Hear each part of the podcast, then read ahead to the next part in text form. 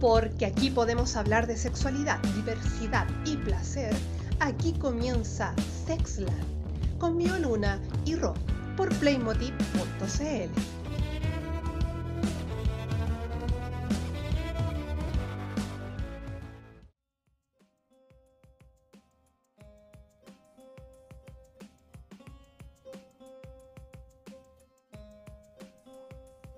Hola, bienvenidos a nuestro nuevo capítulo de Sexland por Playmotiv, el podcast sobre educación sexual, diversidad y placer. Hola, Ro, ¿cómo estás? Hola, Pati, ¿bien y tú?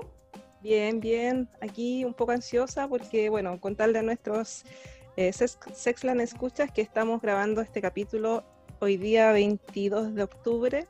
Se nos viene el domingo histórico que esperamos resulte todo bien Así que, bien, pues ansiosa con todo lo que se viene. ¿Y tú? Yo ansiosa también, pues. Recordar que Sexland eh, aprueba y también la Convención Constitucional, porque creemos que es muy importante que haya una nueva constitución para que tengamos unas mejoras en la implementación de los derechos sexuales y de identidad de las personas. Bueno, mira, hoy día nuestro capítulo es sobre sexualidad, derechos reproductivos y sexuales en el contexto de la diversidad funcional. Así que hoy día tenemos dos invitadas que los voy a presentar. Tenemos a Carlos Barahona Jorquera, sociólogo, miembro de Acción Mutante y disidente funcional. Hola Carlos, ¿cómo estás? Hola, ¿cómo están, chiquillos? Bienvenido. Gracias por estar acá con nosotras. Y a Tamara, mujer autista, educadora diferencial, orientadora en sexualidad y diversidad funcional. ¿Cómo estás, Tamara? Muy bien, muy bien. Aquí feliz de compartir con ustedes. Gracias, bienvenida también. ¿Desde dónde están? Carlos, ¿de dónde estás? Tamara, ¿desde dónde estás? Yo estoy desde Santiago Centro, en la zona de Barrio Mata Sur, cerquita del Parque O'Higgins. Aquí me encuentro ubicado, pero originario yo de La Serena. Nacido criado en, en, la República Papayera. En la cuarta. en la cuarta. ¿Y Tamara, tú dónde estás? Yo estoy en Porvenir, en Tierra del Fuego, más lejos que Punta Arenas, para que se ubiquen en el mapa. Yo acá desde Quilpué y Ro desde Santiago, así que esto gracias a la magia de, nuestra tecnología y de este año pandémico que hemos estado adoptando esta modalidad de, juntarnos y traspasar cualquier frontera y barrera territorial.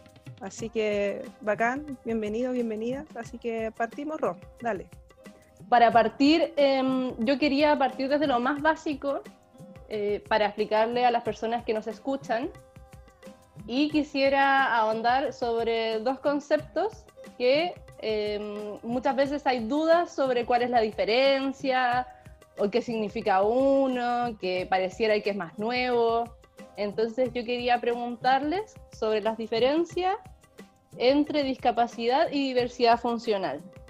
Mira, yo te podría explicar un poco la diferencia debido a mi formación, como que ya puedo darle todo el tema de la evolución. Discapacidad en sí antiguamente tenía que ver con un pensamiento muy desde que la discapacidad se encontraba en la persona, te lo voy a resumir muy bien se encontraba en la persona y ese concepto era de esa manera. Hoy en día está el concepto de situación de discapacidad, ¿cierto? Una persona en situación de discapacidad, en donde la discapacidad no se centra en la persona, sino que en las barreras que encontramos en nuestro entorno, ¿sí? La, el contexto de nuestra ciudad, el acceso a las diferentes instalaciones, tanto físicas como también en, cuanto a derechos, ¿sí?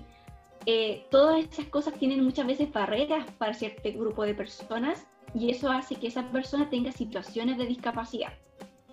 Ahora, en cuanto al concepto de diversidad funcional, nace de los movimientos de vida independiente y eh, en este caso, todo lo que tiene que ver con diversidad funcional, de algún modo todos somos, entre comillas, diversos funcionales, pero en realidad, en porque obviamente todos tenemos diversidad en nuestras funciones, ¿sí? de algún modo, de manera conceptual, pero como esto nace dentro de cierto movimiento, la representación de este concepto tiene que ver con un modo de activismo de un grupo de personas que justamente podríamos estar diciendo que son las personas en situación de discapacidad. La diferencia está obviamente en los modelos Por ejemplo, la situación de discapacidad viene desde el modelo social, mientras que diversidad funcional viene de los movimientos, obviamente, de personas que están dentro de la comunidad. Entonces, ¿se podría decir que la diversidad funcional es una identidad política? Totalmente. Hay como complementar lo que plantea Tamara, sí, pues, o sea, claramente el tema de, del, paso del concepto de discapacidad al concepto de diversidad funcional, hay un elemento y un tinte político súper importante. De hecho, el concepto mismo discapacidad tiene que ver con la capacidad de producción que puede tener un cuerpo en un sistema capitalista tan nefasto como este. Entonces, que podemos hablar de la, posibilidad de usar el concepto de diversidad funcional, plantea lo que Tamara explicaba súper bien, que es que todos los cuerpos son diversos y funcionan de formas distintas. Yo también ahí tengo mis pequeños reparos con el concepto de diversidad funcional. Me, me, me pasa que siento que puede, el, el, hilo de repente es muy fino eh, y se puede caer como en esta un poco invisibilización de bajo este concepto de que todos los cuerpos son diversos y que todos los cuerpos a la vez pues, tienen funciones distintas. ¿Qué pasa con los cuerpos que estamos fuera de la norma? Entonces ahí me queda, me queda esa, esa como suspicacia que me genera el concepto y ahí también en el colectivo en el cual eh, participo hemos conversado, no elaborado tan en profundidad, pero sí nos ha surgido la, duda y usamos el concepto como el de disidencia funcional, agregando este elemento de la corporalidad fuera de la norma y entendiendo que somos cuerpos fuera de la norma, no, no nos vamos a, a, incluir aspirando a un ideal de cuerpo normal, sino que vamos a ser parte de este de esto en el sociedad en la que estamos, pero bajo nuestros términos, nuestros conceptos y nuestros preceptos también. O sea, yo me muevo como quiero, donde quiero, cuando quiero, y lo voy a hacer de la forma que yo también desee hacerlo. Qué, qué interesante el concepto de disidencia funcional. Oye, y también les quería, quería relacionar obviamente la discapacidad o la diversidad funcional con la sexualidad, que es el tema que más tocamos en este podcast. Entonces, quería preguntarles sobre cómo ven ustedes qué es la, accesibilidad a la sexualidad, tanto estando sole o con otra u otras personas para las personas que tienen discapacidad o diversidad funcional. Voy a, hacer como un pequeño, un pequeño resumen desde mi experiencia personal también y, política al respecto de, la, de, cómo yo también me fui acercando a la, a la sexualidad. O sea, eh, me pasó claramente que por años eh, fui como, sí, fui invisibilizado desde lo sexual, sobre todo en, esta etapa tan nefasta muchas veces que es la etapa escolar, es la adolescencia sobre todo, de que es el físico el que importa, es el cuerpo el que importa y tus otras características que te pueden muchas veces eh, servir en ese ámbito quedan en un segundo plano hasta mi misma familia me decía, eh, este no es tu momento, el día de mañana, cuando tú seas más adulto, estés más grande, vas a encontrar gente que te va a aceptar y que te va a valorar y que te va a querer bajo otros preceptos, pensando en tu, en tu inteligencia, en tu capacidad de observación, en tu capacidad de conversación. Y eso va a servir eh, para que puedas tener relaciones con chiquillas. Entonces era como... Fui, criado bajo ese concepto y es, en eh, la adolescencia igual la autoestima por el suelo, básicamente. Claro, después a lo largo de los años uno fui creciendo, conociendo experiencia y también relacionándome con otras personas hasta que llegué el momento en que me tuve que enfrentar mi primera relación eh, sexoafectiva seria y formal, en el cual estuve con una chiquilla que es una gran mujer, hasta el día de hoy tenemos una, una relación de cariño súper importante y, lo tomamos como un momento de aprendizaje mutuo. O sea, yo me tocaba enfrentarme a, al ser pareja de alguien, pero también era, no estaba preparado para eso, y también entender de que, con este cruce con la masculinidad también, que se nos ha implantado del patriarcado así, pero brutalmente que era, yo no voy a poder ser sostén físico de alguien porque mi corporalidad tampoco me da para eso, entonces, ¿cómo, ¿cómo puedo ser un sostén de alguien? Entonces ahí fue un proceso de aprendizaje mutuo que era encontrar los elementos en los cuales yo podía acompañar a alguien, ser pareja de alguien, eh, pero teniendo claro también otros contextos. Y en el ámbito sexual también, pues claramente había un montón de situaciones en que al tener una corporalidad fuera de la norma, la sexualidad también no iba a ser lo que tradicionalmente eh, mi pareja había conocido y que yo también, de mi cuerpo también conocía, entonces era como de antemano hay situaciones o cosas que tú estás acostumbrada a hacer que yo no voy a poder hacer, pero hay un sentimiento de un cariño, respeto y conocimiento y deseo mutuo que nos va a llevar a encontrar una forma de poder realizarlo. Y, y así fue, fue una, una, relación muy, muy plena en ese ámbito. Pero también empezaron los cuestionamientos eh, conversándolo con ella, que me contaba que muchas veces, esto lo conversamos hace no mucho tiempo, me contaba que muchas veces cuando les contaba de que su pareja era una persona eh, disidente funcional, diversidad funcional, discapacidad, usaba el concepto de discapacidad básicamente, que es que la gente mayoritariamente conoce, como que la gente le daba las gracias, así como, oye, qué bonito, como qué, qué lindo que, que, que, esté haciendo eso, creo como un gesto como casi, no sé, caritativo. caritativo, caritativo, era, entonces cuando me contaba eso nos reíamos mucho, porque era como que, que cuático como la, gente ve a, las personas con discapacidad en, ese, en ese ámbito. Y, yo he tenido la, tengo la posibilidad, no, no quiero usar el concepto privilegio, pero claro, creo, creo que el ser hombre también me ha abierto muchas más posibilidades en ese ámbito desde lo sexual, porque claramente una mujer con discapacidad o diversidad funcional en este sistema patriarcal de no es, invisibiliza muchas veces más estas situaciones de, de la sexualidad y del deseo.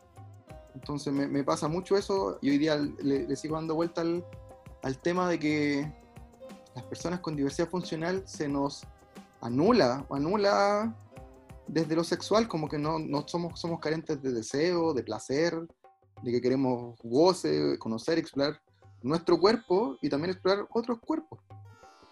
Yo tengo una, una pregunta en relación a lo que dice Carlos, ¿cierto? Del deseo, del como de la oportunidad o el derecho, y ahí quiero ligarlo con el tema de derechos humanos para Tamara.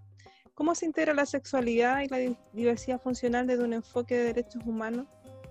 Eh, lo que pasa es que, compartiendo lo que dice Carlos, siento que por un lado la sexualidad ya en sí es un tema tabú social, siento que en el tema de diversidad funcional o disidencia funcional eh, aumenta en mayor el nivel de tabú.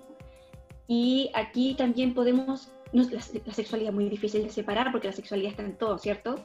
Pero aquí en temas, por ejemplo, de lo que tiene que ver con sexualidad en diversidad funcional, tiene que ver una con la garantización de derechos sexuales y reproductivos y la otra con el placer.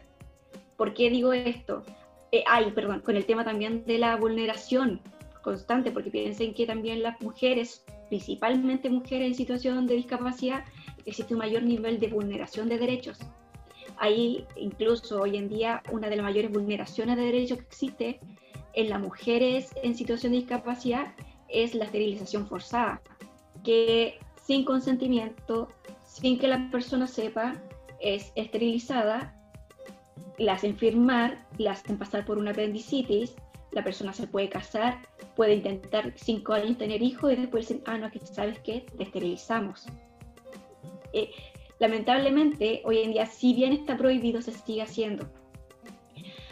Ahora, en relación a las otras temáticas, por ejemplo, todo lo que tiene que ver con garantización de derechos sexuales y reproductivos, es súper complejo, porque, por ejemplo, desde mi comunidad autista, eh, de hecho, del autismo se asume que porque hay necesidad en las habilidades sociales se asume automáticamente que somos asexuales.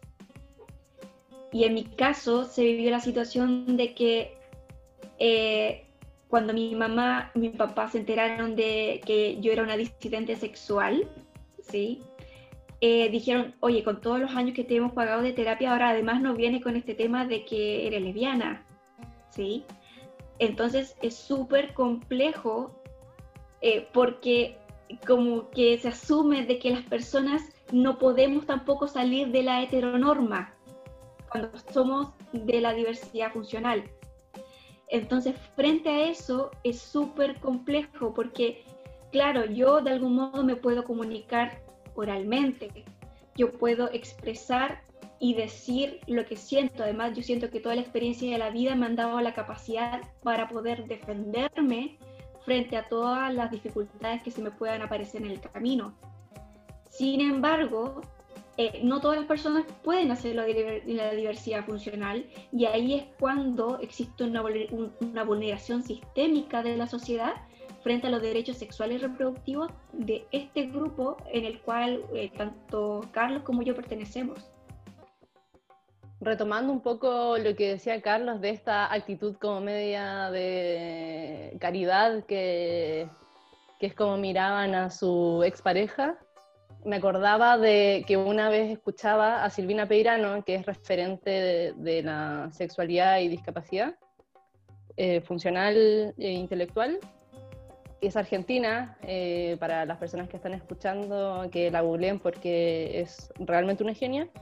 Ella lo que comentaba era que mm, es muy difícil que se integre a las personas con diversidad o discapacidad a, la sexualidad y que como que sean personas deseantes, o sea, deseables por las personas que no tenemos discapacidad, si es que las miramos con pena a cualquier persona que uno le tiene pena o como lástima, uno no se va a sentir atraído. Entonces, esos son como los enfoques que se tienen que cambiar eh, para, que, para que no sigan pasando estas cosas.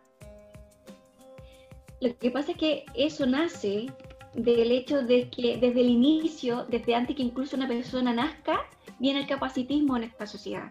Por ejemplo, típico, uno está embarazada, ay, ojalá que nazca sanito el típico comentario que se manda a la gente cuando una persona está embarazada.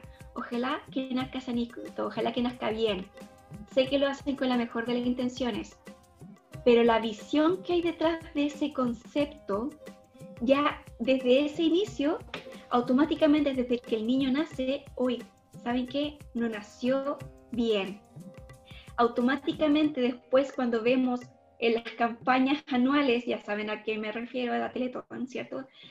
Con esa visión volviendo capacitista, caritativa, de venderte el cuento de la caridad, de sentirte buena persona porque donas una vez al año frente a una causa que en realidad no debería ser causa, sino que debería ser algo garantizado por el Estado. Eh, obviamente estamos ante una situación de que como sociedad la gente ha sido criada capacitista incluso aquellas personas que nos encontramos dentro de la comunidad.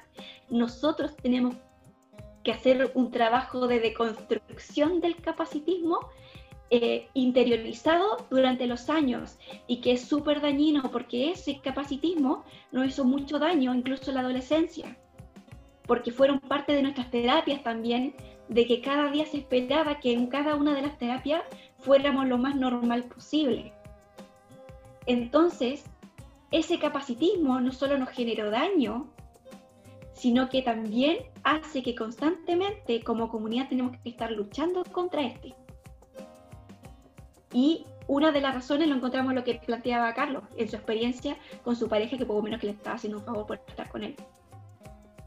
Claro, hay hartas cosas, hartas ideas, como dices tú, que están como prevalentes al, al momento ya de nacer. Y claro, cuando dentro de una familia nace una persona con esta característica, ¿cierto?, fuera de la norma, eh, inmediatamente cambia la estructura también de la familia. Ya no, no va a criar a, un niño normal, niña, niña normal, sino que va a criar a una persona, en, no, en todos los casos, pero en muchos casos, eh, desde una mirada de la sobreprotección, de que desde la, también la, la caridad y también de la infantilización de esa persona, como que esa persona eh, hay una película incluso, un documental que es re bueno, que es de un grupo de, personas con síndrome de Down, de adultos que van a un centro y se llaman Los Niños.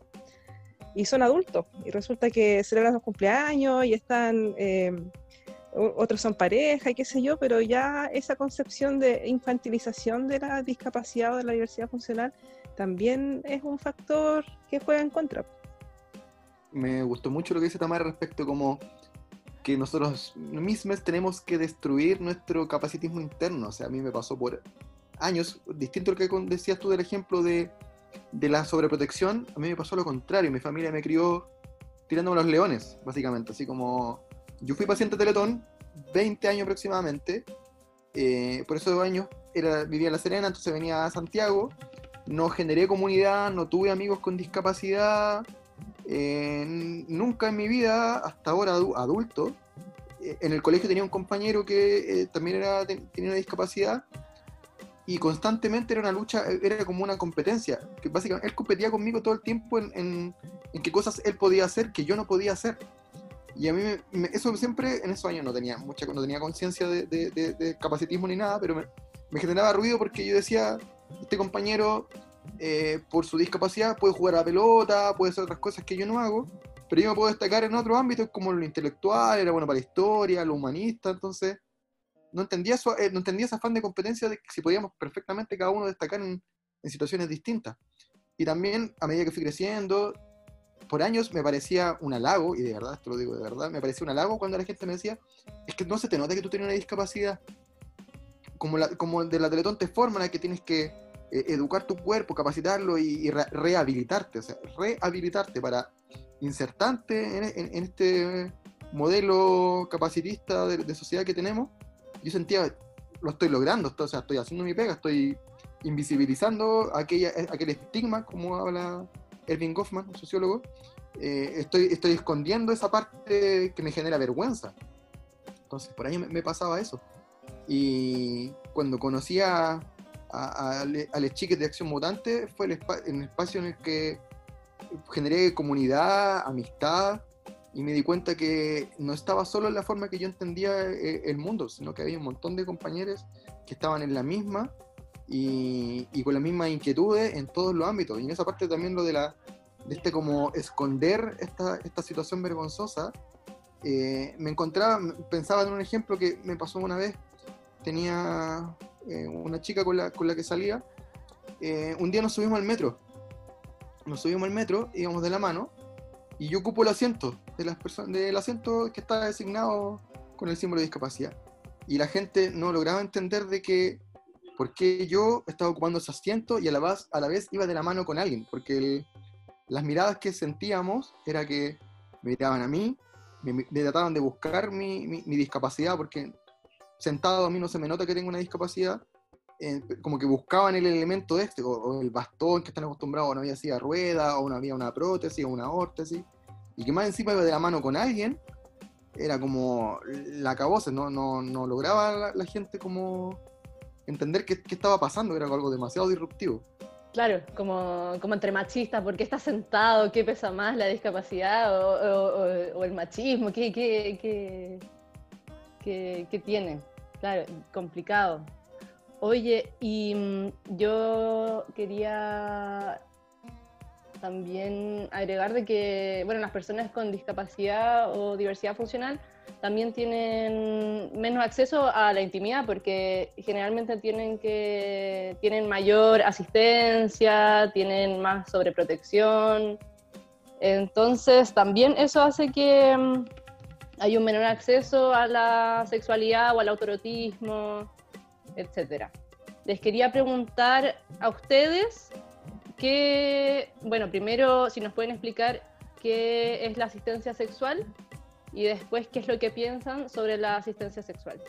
Sobre la asistencia sexual es muy interesante porque hay muchas personas cuando hablan sobre asistencia sexual tratan de separarlo del trabajo sexual es un tipo de trabajo sexual, de hecho, la asistencia sexual, pero la diferencia en qué está, porque me pasa, yo ¿por prefiero contar esto muy detalladamente? Porque cuando yo se lo contaba, por ejemplo, a mi familia, que han atacado, pues, casi como que, no, hombre, qué, terrible.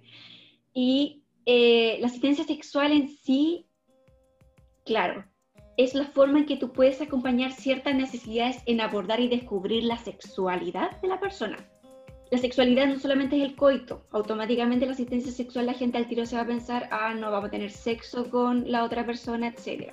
De hecho, la, asistencia sexual se piensa a las personas dentro de la diversidad funcional, pero no necesariamente siempre se va a trabajar de la diversidad funcional, se puede trabajar también otros ámbitos, por ejemplo, tercera edad, etc.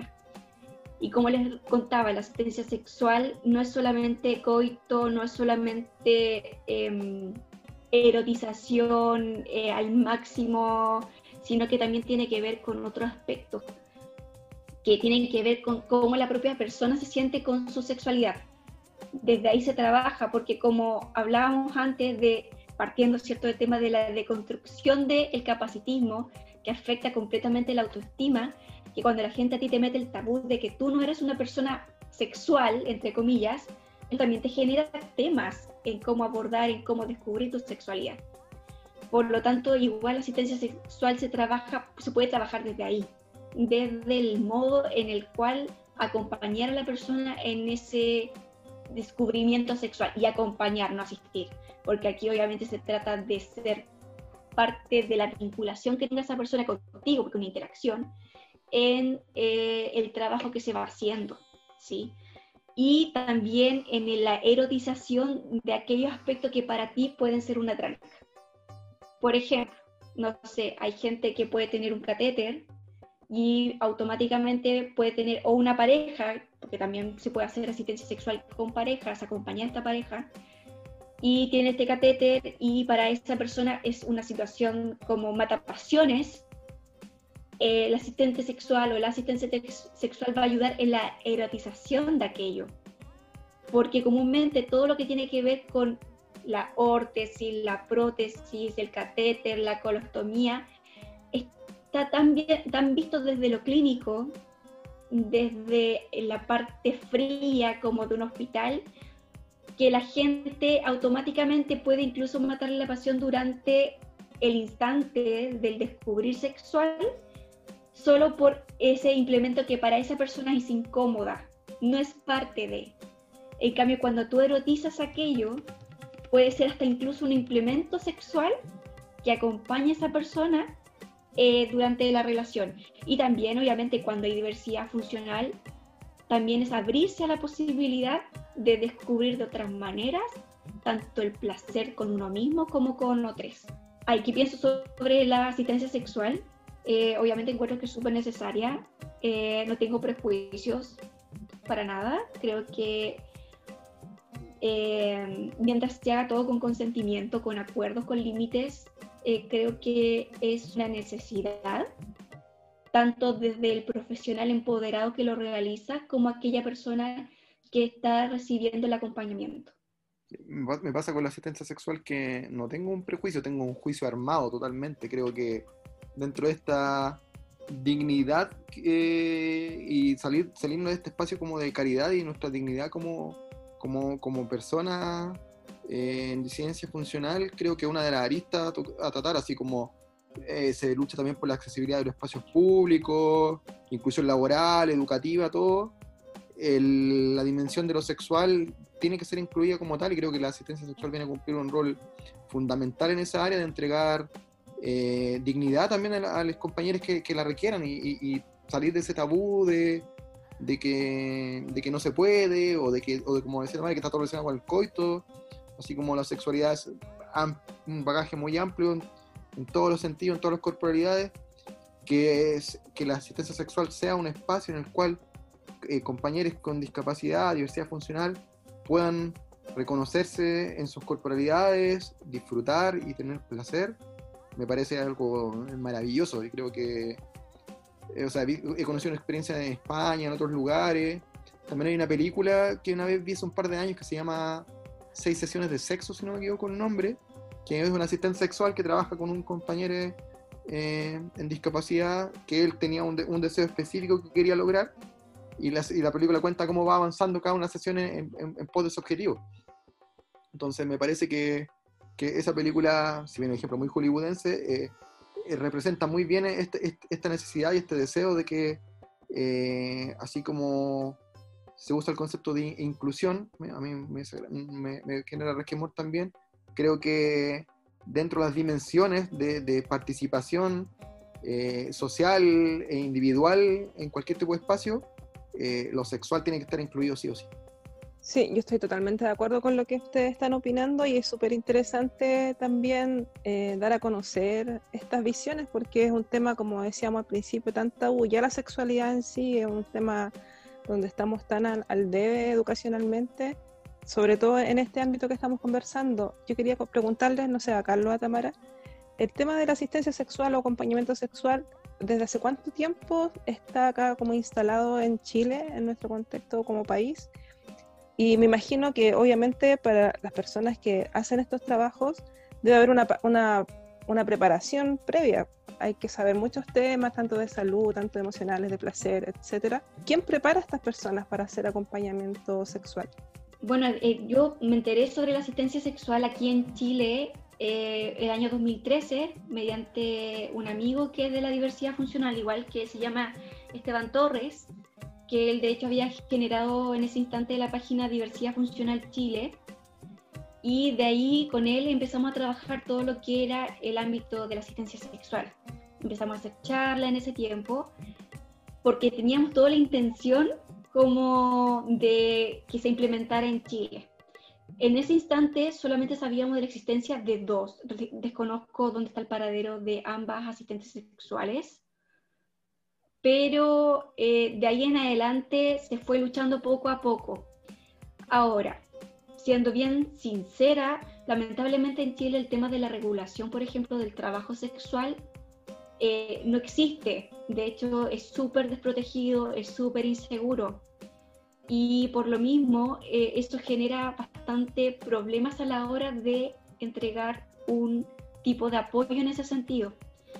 Eh, lamentablemente eh, se ha intentado, pero siempre es como que uno encuentra que no existen los vacíos legales como para poder realizar bien un apoyo sin que corran riesgo, porque igual piensen que aquí, por ejemplo, aquí no solamente de las personas que yo conozco que hacen asistencia sexual, se topan con gente que requiere de apoyo, pero también se topan con gente que puede ser bastante dañina para la persona que realiza la terapia. O sea, no es un espacio seguro del todo. Eh, y lo otro es que en este instante en Chile, quienes realizan de algún modo lo que sería la asistencia sexual, todos son trabajadoras sexuales. Y es en que las trabajadoras sexuales de los siglos por los siglos son las que han estado no solamente con personas dentro de la norma, sino que también con personas diversas funcionales, principalmente por temas de machismo, comúnmente es al hombre al que llevan, ¿cierto?, a iniciarse. El tema es que también muchas veces la trabajadora sexual, dependiendo del contexto en el cual se encuentre, el trabajo que va a hacer no es el que corresponde a la asistencia sexual en sí. Sin embargo, hoy en día existen muchos movimientos dentro del trabajo sexual, principalmente feministas, que abogan principalmente en un empoderamiento de lo que es el oficio y por tanto también en el empoderamiento en hacerlos como espacios de placer y espacios humanos, de respeto humano. Y también obviamente ahí se empieza ya a generar em, como círculos donde se plantea la posibilidad de hacer asistencia sexual. De hecho, yo antiguamente participaba en un grupo de trabajadoras sexuales. No, yo, yo no era una trabajadora sexual, pero participaba justamente como orientadora en sexualidad porque había muchas que trabajaban en el área como asistentes sexuales. Y por tanto se generaban círculos seguros tanto para ellas como también eh, para las personas que requirieran ese tipo de servicios. Para complementar lo que decía Tamara, yo quería decir que, claro, en realidad son las trabajadoras sexuales las que hacen acá en Chile el servicio de asistencia sexual, como el otro día cuando hablábamos con Ire, en el segundo capítulo creo que fue, ella contaba que también eh, trabaja con personas con discapacidad o diversidad funcional. Pero haciendo una comparación con Argentina, porque yo viví en Argentina hasta hace muy poco, en Argentina, si bien también las trabajadoras sexuales y los trabajadores sexuales y les trabajadores sexuales. Tienen espacios autogestivos para formarse dentro de, mm, de, su disciplina. También hay otros espacios donde uno se puede formar. Silvina Peirano eh, da capacitaciones para asistentes sexuales, pero también hay otro tipo de, mm, de, de espacios que a veces sí pueden ser más desde la academia o no, pero recuerdo que, por ejemplo, yo el año pasado me estaba especializando en la educación sexual vinculada a la discapacidad y la diversidad funcional y me invitaron a un congreso donde se, como se lanzaba una silla de ruedas que iba a facilitar el, el coito entre distintas parejas, eh, cualquiera fuera su, tu género sexualidad. Y me parece que en Argentina sí hay una estructura más sólida de formación de los y las asistentes sexuales que en Chile no hay. Acá en Chile yo también participo en, grupos de, de trabajadores sexuales y, es mucho más autogestivo que de lo que hay en Argentina, que sí hay, por ejemplo, cursos de asistencia sexual. Sí, además quisiera agregar a lo que tú dices, de que aquí en Chile se hace muchos cursos de sexualidad, pero la mirada sigue siendo súper clínica. Eh, a diferencia en Argentina, que es una mirada también mucho más abierta a lo humano, siento yo. Aquí la sexualidad sigue siendo, por ejemplo, todos los cursos certificados, diplomados de sexualidad que han salido mucho este último tiempo para profesionales, la mayoría es una visión súper clínica y súper alejada de lo humano de lo que es eh, la sexualidad. Entonces, Em, se nota muchísimo la diferencia en evolución que tienen ambos países, pero también tiene que ver con temas de derecho. En, Argentina hay asistente técnico, apoyo técnico, no me acuerdo cuál es el nombre de la figura, AT se llama. Aquí en Chile no está esa figura. En Chile no está el apoyo técnico. Entonces, ya de ahí, desde el asistente personal, no existe en Chile. Aquí son las familias quienes cuidan muchas veces, quienes hacen cargos de ciertas cosas. Entonces, si ya en aspectos tan fundamentales en Chile estamos súper atrás, en sexualidad, la verdad que todavía falta mucho.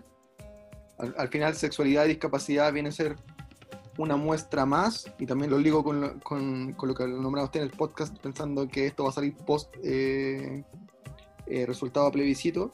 Sexualidad y discapacidad, el cruce de ambas dimensiones, es un elemento más en el cual podemos ver cuán desregularizado está el tema de parte del Estado chileno, que lo único que ha hecho históricamente es firmar convenciones, firmar, firmar, firmar todas las convenciones que, que hay en todos los ámbitos posibles, también está firmada la de la Convención Internacional de los Derechos de las Personas con Discapacidad, pero que en la práctica no garantiza absolutamente nada. Sí. Para ir cerrando ya este capítulo, quisiera conversar sobre bueno, la educación sexual en Chile, que hemos tenido muy malas noticias últimamente, pero les quería preguntar si es que la casi nula educación sexual que hay en Chile integra a las personas que tienen discapacidad o diversidad funcional. No, no, no incluye, no integra. O sea, por lo menos yo voy a contar mi experiencia personal. Teletón, en los años que estuve, que pasé toda mi adolescencia, Nunca nadie en Teletón me habló al respecto de sexualidad. Entonces, eh, como decía Tamara y como está la conversación, este modelo médico eh, tiene todavía hegemonizado y también Teletón es parte de esa, de esa producción de, este, de este imaginario social de la discapacidad en Chile, de que somos personas sujetas de caridad, de que una vez al año necesitamos que la gente nos ponga dinero muy sufrientes, muy, sufrientes. es, cosa, de pensar eh, brevemente e, el, esquema editorial que tiene cuando muestra la historia de las personas con discapacidad, de los compañeros que son pacientes Teletón. Parte una historia con una familia feliz, hay amor, generalmente papá con mamá, pero van a tener un hijo, tienen la esperanza de que van a ser su hijo. Y hay dos opciones, porque es lo que en verdad sucede, que es que o el hijo nace con esta discapacidad que es como, y se les viene el mundo abajo, o en algún momento de su trayectoria de vida, este hijo hija, hija, adquiere la discapacidad. Y, siempre se muestra como un momento terrible, como de, confusión, de que no sabemos qué hacer, y aparece justo Teletón, pa, ilumina, y el hijo, hija, hija, aparece el estudio, y si está en silla de ruedas, camina, da un par de pasitos, muestra los avances que ha tenido en, su, en su rehabilitación, o sea, te rehabilitamos. Entonces, me no, no, no, pasa nada en este país con, con, poder desarrollarse de forma independiente. De hecho, una, para ir cerrando mi, mi, intervención, me acordé de una anécdota. Cuando yo tenía una muy buena relación con la doctora con la cual yo estaba, que era paciente en Teletón, que hay una fisiatra que siempre cabecera y hay una serie de especialistas que te van tratando. Que en ese caso yo tuve neurólogos, urólogos, kinesiólogos, terapeutas ocupacionales nunca tuve psicólogo, por lo menos en los años que yo estuve. Hoy en día sé que sí, sí está, pero a mí nunca me atendió un psicólogo, nunca tuve otro tipo de acompañamiento. Y cuando me iban a dar de alta, eh, la doctora me pregunta, me dice, Carlos, ¿sabes qué? Nosotros, yo contigo converso, yo ya estaba estudiando sociología, entonces llegaba a conversar siempre como me estaba viendo en la U. Me dije, vamos a hacer, nosotros acá en la Teletón me dijo, cuando un paciente termina su ciclo, eh, hacemos una ceremonia de, como de egreso. Y yo la miro y le digo, eh, me está diciendo que termina este proceso, hay una ceremonia, me van a dar un diploma que dice que yo soy normal y voy a poder eh, integrarme en la sociedad. No, me dijo, no, no, no es eso, pero es como un cierre para simbólico, para la familia. Y la comisión médica que está a cargo de este, de este evento, yo te propuse, porque tú di un discurso y te quieren conocer, entonces te quieren hacer un par de preguntas. Ya, entonces me dijo, la próxima sesión ven, y a mí ese tiempo o, estaba con mi abuela, pero justo como era la última, viajó mi mamá como para hacer el cierre de, un proceso igual simbólico como familia. Y estaba la comisión médica, estaban los doctores, y me dicen, Carlos, ¿tú qué piensas de la inclusión? Y yo le digo, yo creo que la inclusión, integración me hablaron, integración, todavía no son integración. Yo creo que la integración no existe, es un mito. Y básicamente tiré un discurso muy similar que lo que hemos estado conversando, de que Chile no garantiza nada, no hay acceso de nada, eh, ustedes se enfocan solo en lo médico, pero el mundo exterior las cosas siguen pasando como igual, o sea, la gente se acuerda una vez al año. De hecho, es muy gracioso que en diciembre es la, cuando usaba metro en, en el Chile pre-pandemia. Eh, diciembre siempre al mes en el que más me daban el asiento en el metro. Diciembre, noviembre, que son justo las fechas cuando estaba la, el, evento caritativo. Entonces yo tiré todo ese discurso y terminé mi intervención. Todavía estoy esperando que me llamen a la ceremonia. Han pasado como ocho años. Entonces, a lo que voy con eso es un ejemplo más de que Chile en verdad no, no, no, no, si no es el Teletón, que aparte es producto de la dictadura, eh, modelo eh, privado, a nivel estatal no garantiza nada. Entonces, esperemos que lo, que suceda este domingo histórico pueda servir una, como una pequeña ventanita de, poder generar algún cambio mínimo pero significativo para el país, para nosotros también eh, como personas residentes funcionales. Mal que mal, una de cada cinco personas que habita este país es una persona diversa funcional. Sí, yo creo que es súper importante lo que menciona Carlos y eh, enganchándome de lo último que dice en relación al plebiscito y la nueva constitución, que queremos que así sea. Una de las cosas que hay que cambiar es el tema de los quórum para votar los proyectos de ley, porque lo último que pasó con la ley ESI, la ley de educación sexual integral, era porque el tema de los quórum, que la mayoría no sé qué, los números, el dos tercios, etcétera, eh, no permiten avanzar en estos temas. Y claramente es súper necesario, como dice Carlos, desde esta mirada asistencialista que tiene el Estado eh, desde la discapacidad, es totalmente un tema de falta de educación, tanto en el ámbito de la discapacidad o diversidad funcional, como también en la sexualidad. Y cómo estas dos cosas se cruzan y cómo es un derecho humano, el derecho al placer, al consentimiento, a ser deseado y ser deseable, etcétera. O sea, son tantos los temas que, que faltan abordar en relación a esto y yo creo que eso es la misión que se nos viene, pues romper esto, esta, esta mirada de, de, que las personas no, no pueden, no, no, sé, pues esta mirada yo creo que me quedó muy marcado ese concepto de infantilización porque, eh, claro, yo, yo también soy educador diferencial de profesión, eh, de formación, pero hace tiempo que no ejerzo, pero cuando tuve en, en la escuela era como súper mal visto las conductas sexuales de los niños, niñas, niñas, adolescentes. Eh, como cómo va a tener un hijo, cómo es posible, ¿no? O sea, eh, hay tanto tabú y tanta ignorancia que realmente se hace sumamente urgente tener una ley de educación sexual integral que incluya a los profesionales que formamos personas y también los que trabajamos en, este ámbito terapéutico. Sí, porque al final no hay que dejar de entender que, que las discapacidades, diversidad funcionales, el concepto que usamos, hay que entenderlo como una categoría política, en base a lo que hemos conversado todo este rato, de que hay derechos, hay necesidades, hay cosas que, que, de ejercicio pleno en, nuestras actividades cotidianas, pero también una categoría social.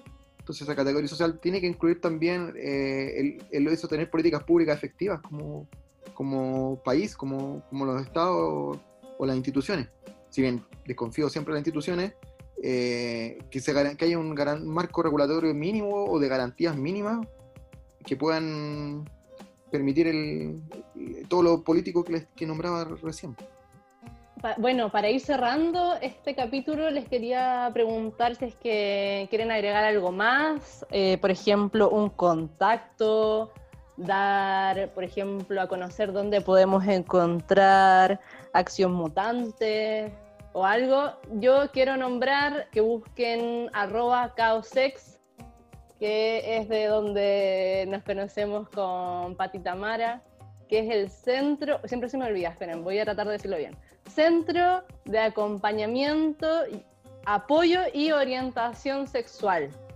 Así que ya saben, arroba caosex que siempre nos están ayudando aparte. La cápsula que tuvimos en el capítulo pasado, que tenía los derechos, lo hicimos con Caosex. Genial, genial, me encanta la nombre. Eh, yo voy a dar un pequeño dato. Es mi página también de Facebook, que es Familia Neurodiversa, en donde comparto como experiencia, también información sobre espectro autista ya que tanto mi esposa, mi hija y yo somos del espectro autista, por lo tanto ahí comparto como diferentes historias. Y obviamente Caos, pues, Caos también ahí somos parte de la comunidad y tratamos de apañar en lo que sea en, el ámbito de la sexualidad. Bueno, yo la instancia en la que participo también está en primer lugar Mutante, si bien en este contexto de pandemia hemos estado todos tratando de sobrevivirlo eh, en como, como, como podemos dentro de lo que hemos podido, estamos bastante en, hibernando, podría decirlo. Nos pueden encontrar en Instagram como Acción Mutante CH, y en Facebook como Acción Mutante, dos puntos, incidencia funcional. Y yo también participo en el Núcleo de Estudios Críticos de la Universidad de Chile. Y también hay un Facebook asociado que lo pueden buscar como Núcleo de Estudios de la Discapacidad. Estudios Críticos de la Discapacidad, si no me equivoco. Ya, súper. Y yo de nuevo, barsamente voy a publicitar mi Instagram de arroba sexualidad-en lucha. Ya, muy bien, le agradecemos. Bueno, y también obviamente nuestro Instagram sexland.playmotiv por Instagram. Eh, nosotros participamos en un proyecto de radio podcast de acá del Marga Marga, de la quinta región, que es Playmotiv, donde hay otros programas también, todos liderados por mujeres, y así que ahí nos pueden también visitar en nuestras redes sociales. Bien, pues le agradecemos Tamara, Carlos, por su tiempo, por toda la información que nos han dado, que es tan importante difundir, dar a conocer. Así que ahí estamos en contacto y ampliando redes en este mundo digital que este año se nos ha venido tan fuerte, pero que a la vez es maravilloso porque tenemos una oportunidad de conocernos. Quizás a lo mejor en otros momentos no nos hubiéramos conocido. Así que muchas gracias, Carlos, muchas gracias, Tamara. Gracias, Ro. Gracias a ti, Pati. Muchas gracias. Chao, chao.